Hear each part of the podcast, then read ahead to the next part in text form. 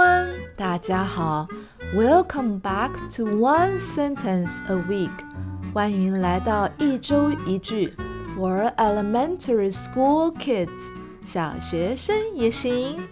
I'm your host Emily. Today we have an important sentence. 我们有一个很重要的句子 to learn 来学习。I can work in a team. 我能够在团队中合作。I can work in a team. 我能够在团队中合作。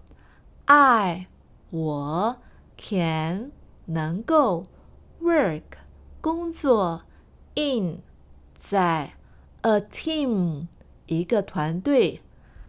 I can work in a team.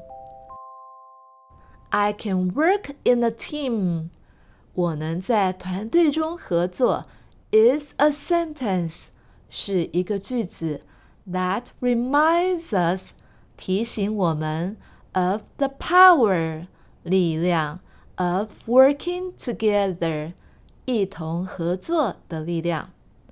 It means 它意味着 we can do more 我们可以做的更多。When we cooperate 当我们合作 with others，和别人一起合作。I can work in a team is a sentence that reminds us of the power of working together. It means we can do more when we cooperate with others. Think about 想一想 your favorite 你最喜欢的 sports team 运动团队。When everyone 当每一个人 works together 一同工作，great things 很棒的事情 happen 发生了。Think about your favorite sports team. When everyone works together, great things happen saying 说出口，I can work in a team，我能在团队中合作，shows 表示出 that you are ready，你准备好了，to help 协助帮助，and share 分享 your skills 你的技能，and ideas 你的想法。 I can work in a team shows that you are ready to help and share your skills and ideas. Whether 不论 it's a game 是游戏，or helping your family 或者是协助你的家人，teamwork 团队合作 is important 是很重要的。 whether it's a game or helping your family, teamwork is important. When we say, 当我们说 I can work in a team, 我能在团队合作 we are saying, 我们是在说 we can communicate, 我们能够沟通 and support each other. 而且支持彼此。When we say I can work in a team, we are saying we can communicate and support each other.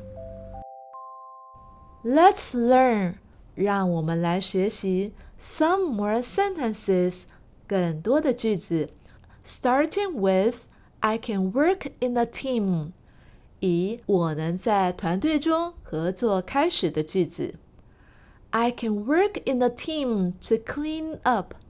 我能在团队中合作，一起打扫。I can work in a team to clean up. I can work in a team to help others. 我能在团队中合作，帮助别人。 I can work in a team to help others. I can work in a team to win the game. 我能在团队中合作，赢得比赛。I can work in a team to win the game. That's all for today's episode. 今天的节目就到这里喽。Remember，记住喽，When you work in a team， 当你在团队中工作，you can do amazing things。你可以做出很美好、很棒的事情。Say to yourself，告诉你自己，I can work in a team。我能在团队中合作。I can work in a team. I'm Emily. Until next time, goodbye.